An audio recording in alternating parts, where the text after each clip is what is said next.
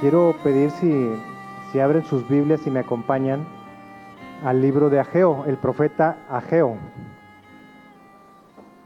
Es el capítulo 1. Ahí empezamos a leer. Es un libro muy cortito.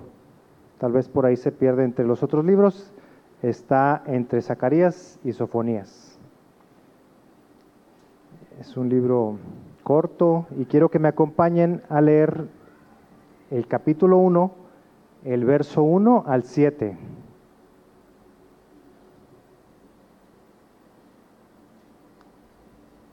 Amén. Dice, en el año segundo del rey Darío, en el mes sexto, en el primer día del mes, vino palabra de Jehová por medio del profeta Ageo a Zorobabel, hijo de Salatiel, gobernador de Judá, y a Josué, hijo de Josadac, sumo sacerdote, diciendo, Así ha hablado Jehová de los ejércitos, diciendo, Este pueblo dice, no ha llegado aún el tiempo, el tiempo de que la casa de Jehová sea reedificada. Entonces vino palabra de Jehová por medio del profeta Ageo diciendo, ¿Es para vosotros tiempo? ¿Para vosotros de habitar en vuestras casas artesonadas y esta casa está desierta? Pues así ha dicho Jehová de los ejércitos. Si me ayudan a completar ese versículo, meditad bien sobre vuestros caminos. El verso 6 continúa diciendo, sembráis mucho y recogéis poco, coméis y no os saciáis Bebéis y no quedáis satisfechos, os vestís y no os calentáis.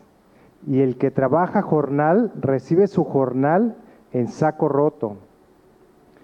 El verso 7 dice, así ha dicho Jehová de los ejércitos, igualmente por favor si me ayudan a terminar de leer el verso, meditad sobre vuestros caminos. Amén. El contexto de este capítulo, de este libro, es una exhortación al pueblo de Dios y a ser animado a reedificar y reconstruir el templo. A través del profeta Geo exhorta al pueblo a dedicarse a este llamado y a Dios, a la reconstrucción de la casa de Jehová. Había falta de voluntad, de interés para reconstruir el, eh, el templo por parte del pueblo. El pueblo tenía sus prioridades diferentes a las de Dios. Por eso el Señor envía al profeta Geo. Estaban fuera de lo que Dios, de la voluntad de Dios, les estaba llamando, de lo, de lo que Él les estaba llamando. Estaban fuera de lo que Él pedía. No estaba en sus planes en ese momento reedificar el templo. Dice que el pueblo decía, no ha llegado aún el tiempo, no es el tiempo todavía. Mientras ellos estaban ocupados en sus casas, en sus propios intereses, y no en edificar la casa de Jehová. Dios presenta un llamado de advertencia al pueblo cuando le señala en el verso 2, este pueblo dice, no ha llegado aún el tiempo, el tiempo de que la casa de Jehová sea reedificada? No era su prioridad. Por eso el Señor se encarga de enviar esta exhortación a través del profeta Ageo. Y nos conocemos y la naturaleza del hombre es que somos rápidos para dar sugerencias o ideas, darle la vuelta a lo que Dios nos está pidiendo. No es el tiempo, decía el pueblo, que el temor de Dios llegue a nuestras vidas, que el temor de Jehová determine cada pensamiento en nuestro corazón y cada palabra que, que expresamos, que no sea una idea propia, sino que sea dentro de la voluntad del Señor y no caer en, este, en esta actitud, en este ejemplo que el Señor nos está poniendo aquí en esta escritura. Más adelante el Señor les hace ver seriamente que debían pensar en su conducta, en su actitud.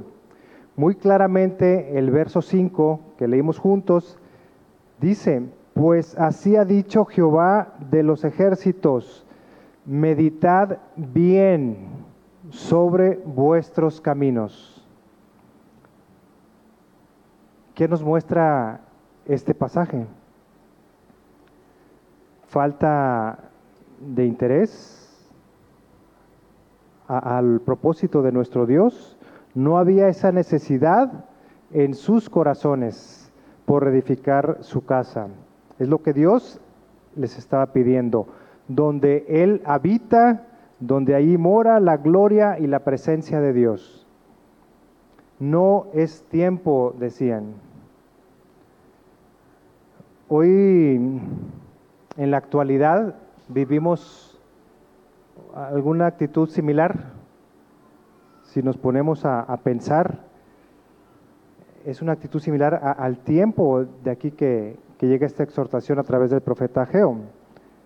El mundo dice, no es tiempo. Hay apatía, hay excusas, hay prioridades erróneas y hay falta de hambre espiritual hacia nuestro Dios. Eso es lo que vemos en la actualidad en el mundo, para no andar en sus caminos. Así es el tiempo que estamos viviendo, tiempo del fin. Así es, vemos estas actitudes. En Lucas 17, 26, 30,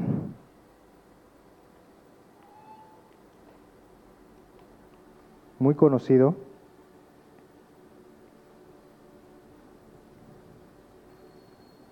hablando de, estos tiempos que estamos viviendo, que vemos estas mismas actitudes de indiferencia. Dice, como fue en los días de Noé, así también será en los días del Hijo del Hombre. Comían, bebían, se casaban y se daban en casamiento, hasta que el día en que entró Noé en el arca y vino el diluvio y los destruyó a todos. Asimismo, como sucedió en los días de Lot, comían, bebían, compraban, vendían, plantaban, edificaban. Mas en el día que Lot salió de Sodoma, llovió del cielo fuego y azufre y los destruyó a todos. Así será el día en que el Hijo del Hombre se manifieste. Lejos de buscar los caminos de Dios, la voluntad de Dios, ¿verdad? Yo creo que igual pensaban, no es el tiempo de, de buscar. Esa es la actitud que tenían. No había interés de enderezar sus caminos. Que esté en nuestro corazón querer andar en los caminos del Señor y conocer y cumplir su voluntad que tiene para nuestras vidas. Que no desviemos nuestra atención a otros intereses eh, terrenales que, pueden ser lícitos, pero dándoles la prioridad y que no necesariamente estamos viviendo en estos o estamos haciendo estos pecados que se hacían en estos tiempos que se habla de Noé y de Sodoma. Pero si nuestros planes terrenales los anteponemos a la voluntad de Dios, es una prioridad errónea. Sabemos los días, conocemos los días que estamos viviendo, que ya está sobre nosotros, encima eh, el río de, de iniquidad, de pecado, es muy visible y no es algo que sea oculto. La corriente está llegando más fuerte que nunca. Es tiempo de edificar en nuestro corazón ese templo donde el Señor mora. Hace dos días en el servicio de oración de este viernes pasado, se nos invitaba y se nos animaba a orar con urgencia por la situación que estamos viviendo, tanto local, que vienen cambios eh, a nivel nacional y en otros países que estamos viviendo, pero aquí a nivel local decisiones que se están tomando y que van en contra de la voluntad de Dios, del Señor, contrario a sus caminos. Se nos animaba como iglesia a que tenemos que actuar y responder para que nuestro Dios derribe esas puertas del infierno. Solo Él lo puede hacer, pero necesitamos tener esa actitud en nuestro corazón. Tenemos la oportunidad de meditar en nuestros caminos y preparar nuestro corazón. Que el Señor ponga esa urgencia en nuestras vidas para este tiempo difícil, hermanos. El Señor responderá a quien esté dispuesto, responderá con su presencia a quien esté dispuesto a edificar en su corazón, en mi corazón, ese templo donde Él mora, donde Él llega con su gloria. Esta exhortación que, se menciona en, en Ageo, tomémosla como una muestra de la misericordia de Dios para nuestras vidas, una alerta, una advertencia de amor a tiempo para nuestras vidas. Dios nos muestra su amor incondicional y nos habla pacientemente para que estemos alerta. Meditad bien sobre vuestros caminos, nos dice el Señor. Parafraseando el, verso 4 que, leímos, el Señor nos dice o, nos pregunta, ¿es tiempo para que sigamos viviendo así? ¿Viviendo de esa manera? ¿Acaso no ven o no vemos a nuestro alrededor? Es lo que el Señor nos dice parafraseando este, este versículo. Y hoy el Señor nos hablaba eh, de que escudriña nuestro corazón. Y otra palabra decía, nadie puede ver esos ídolos que hay en el corazón. El pueblo había perdido de vista lo principal, Hoy el Señor, y desde hace mucho tiempo, pone disponible su gracia y nos ha estado hablando y hablando una y otra vez y advirtiendo. No podemos descuidar el propósito y la obra que quiere hacer Dios en nuestras vidas. El Señor nos anima y nos invita a acercarnos más a Él. ¿Cuál será nuestra reacción? que estemos buscándolo a Él, buscando las cosas eternas, celestiales y no las terrenales. Colosenses 3.2 nos recuerda, dice, poned la mira en las cosas de arriba, no en las de la tierra. Y cuando dice en las de la tierra, incluye todo lo que nos puede distraer o desviar. Eh, por naturaleza puedo pensar que me equivoco con frecuencia en, mis prioridades, buscando las cosas que me distraen o que me ocupan, las cosas naturales o materiales, solo lo que alcanzan a ver mis ojos. Pero olvidamos las cosas eternas, las cosas de arriba, su presencia, su gloria, sus caminos. Cada día el Señor nos da la oportunidad de examinar nuestro corazón, nuestros caminos, de construir diariamente la morada del Señor en nuestros hogares. Con obediencia podemos glorificar el nombre de Dios y Él vendrá a ser morada a nuestras vidas, hermanos. Juan 14, 23 dice, amén, respondió Jesús y le dijo, el que me ama, mi palabra guarda, y mi Padre le amará, y vendremos a él, y haremos morada con él. Qué promesa más grande y más hermosa, ¿verdad? Que nos da el Señor.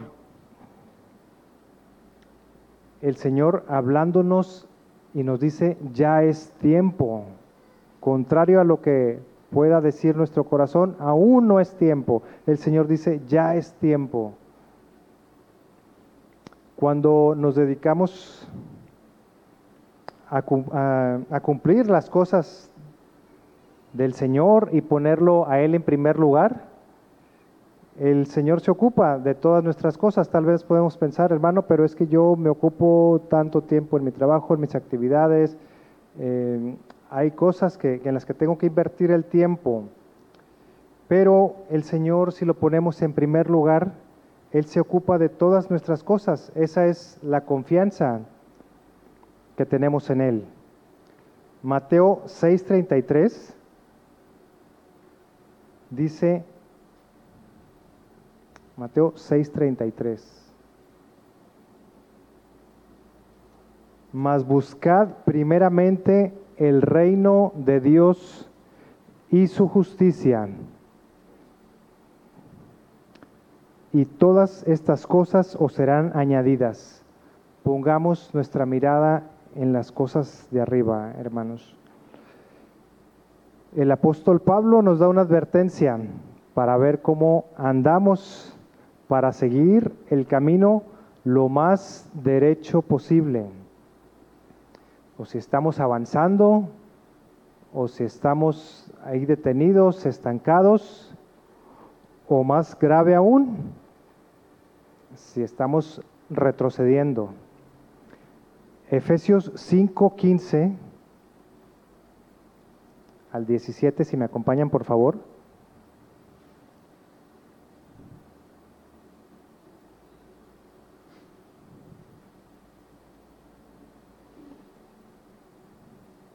Amén.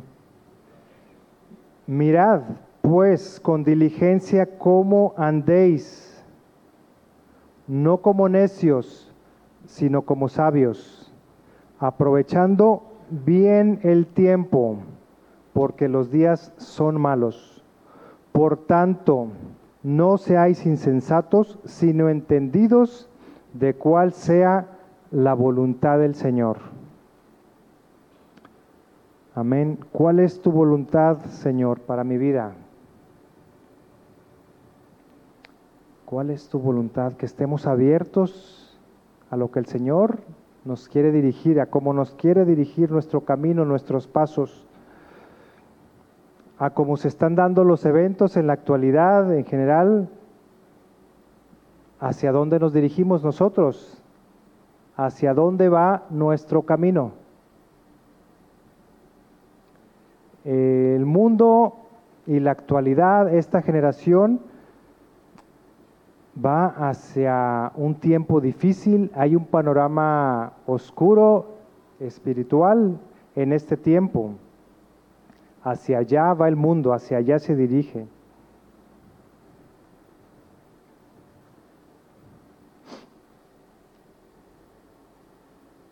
Se empieza a ver más densa la, la oscuridad del pecado en el mundo y como pueblo de Dios necesitamos estar preparados, siendo guiados y enderezando nuestros caminos.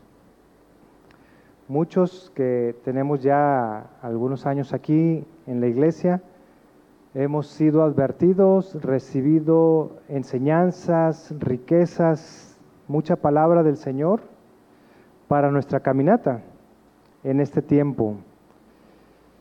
Que Dios nos dé la gracia para que esas palabras que hemos recibido nos ayuden a responder a su llamado y a ser guiados en nuestros caminos. Em, viendo este verso de, Efesios 15 que leíamos, 15, perdón, 5, 17, perdón, que dice, por tanto no seáis insensatos, sino entendidos, Hay un mensaje muy puntual que hemos recibido y todos conocemos. La escritura lo dejó escrito. Es el pasaje de las diez vírgenes. Había oscuridad y era necesario tener lámparas para ver el camino. Pero no solo tener tu lámpara, sabemos todos que era necesario tener aceite también. El contexto sabemos habla del tiempo final. En Mateo 25 el Señor Jesús habla a los apóstoles esta parábola, esta parábola. Y si me acompañan por favor a Mateo 25, 1.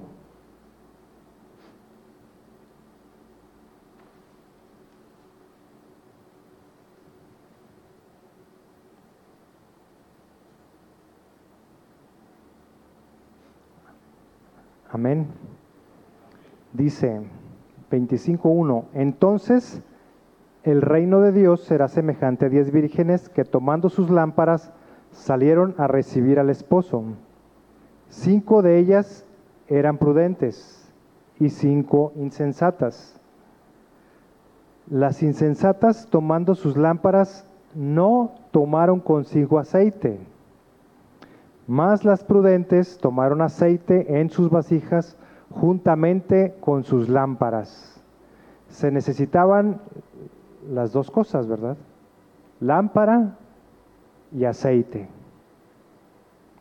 En este pasaje vemos dos, dos enfoques, dos maneras de ver las cosas y dos maneras de enfrentar la situación de estas diez vírgenes y es una enseñanza que está escrita para nosotros, de cuáles vamos a hacer.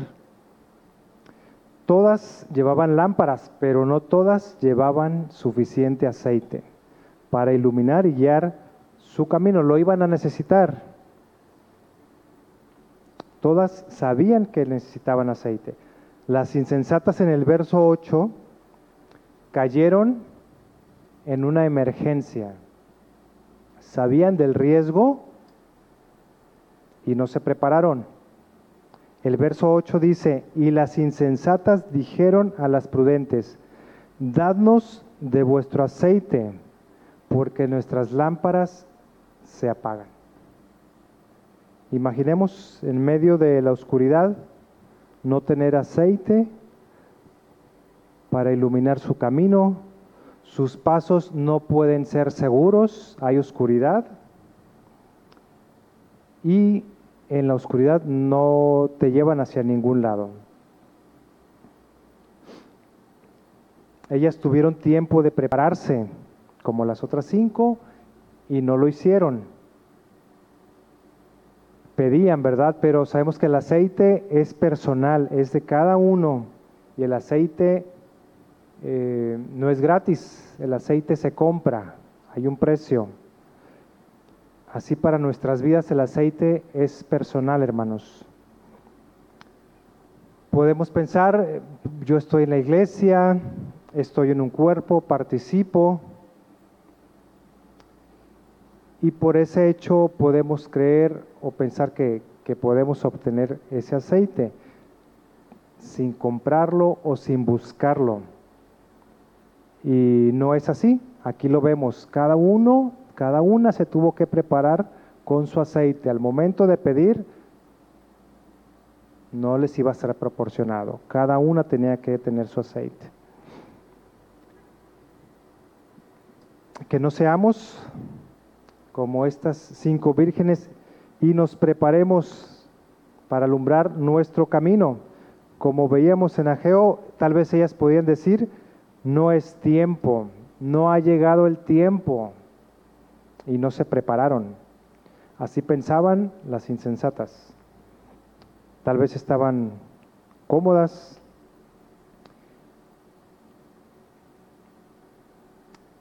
Aún no es tiempo, tal vez lo, lo creía. No caigamos en esa emergencia que cayeron estas cinco vírgenes decidieron postergar su preparación con el aceite. Podemos pensar nosotros cuando nos llega la advertencia, ¿verdad? como últimamente hemos sido muy advertidos y podemos pensar, mm, todavía falta, no hay prisa, yo creo que no nos tenemos que apurar. O tal vez jóvenes podemos pensar, sí lo voy a hacer, pero espérenme. Tengo prioridades, otras cosas que hacer. Más tarde, o pueden pensar, no hay que exagerar. Sí lo voy a hacer, pero luego no podremos decir, no fui advertido. Que no seamos como las cinco vírgenes insensatas, que sabían que necesitaban el aceite, pero aún así no se prepararon. También vamos a ver a gente que sí corre, que seamos de estos, como las cinco vírgenes prudentes. Señor, ayúdanos para ser prudente, de estos que sí corren reteniendo el aceite para la hora indicada. Ellas sabían que era el tiempo de estar preparadas. Y pudiéramos preguntarnos, ¿y por qué no compraron aceite? ¿Por qué no se prepararon? Tal vez era incredulidad, o será que es cierto, o eran distraídas, tenían otras ocupaciones, otras prioridades. Podemos pensar eso. Y a la luz de la eternidad, nuestras prioridades y ocupaciones son nada. Nuestras prioridades terrenales, si lo vemos a la luz de lo que va a ser nuestra eternidad, viene siendo nada. Decía en una ocasión alguien por ahí, tres veces nada. Por ignorancia no fue, ellas sabían que necesitaban aceite para las lámparas.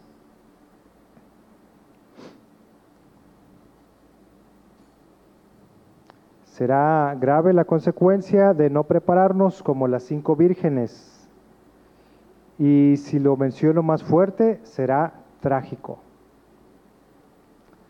Señor, que sea nuestro clamor, llénanos de tu temor, que no cometamos ese error, Señor, de ser advertidos y tener el conocimiento de que me debo de preparar y no hacerlo. Que no cometamos ese error, que meditemos sobre nuestros caminos veíamos comprar aceite es una decisión, una decisión importante y de la cual de eso dependerá nuestro destino.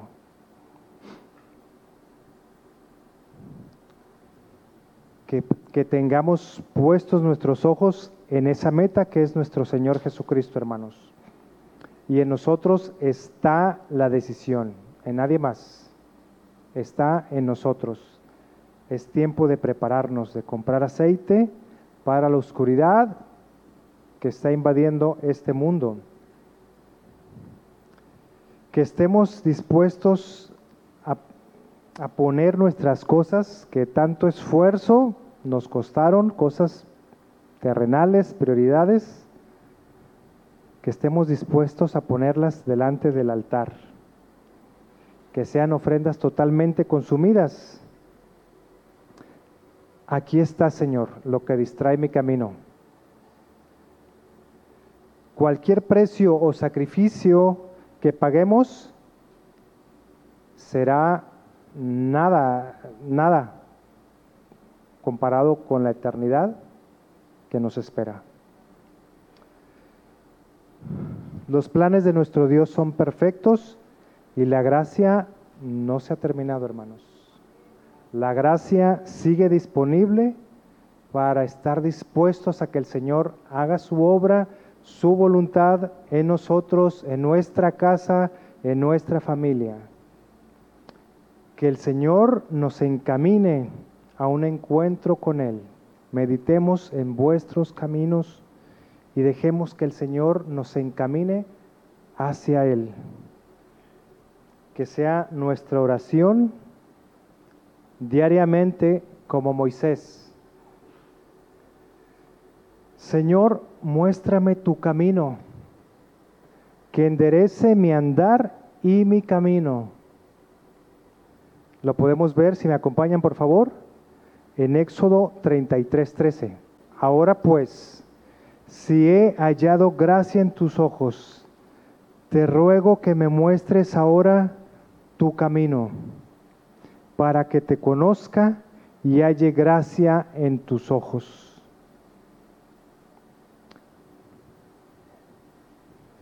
Continúa más adelante el mismo capítulo en el verso 16.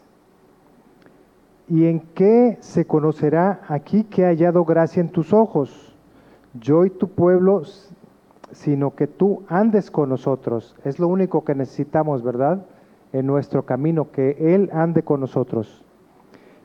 Y que yo y tu pueblo seamos apartados de todos los pueblos que están sobre la faz de la tierra, apartados, que seamos apartados, que seamos apartados, separados del mundo, separados para Él, para sus propósitos y para su voluntad. Amén.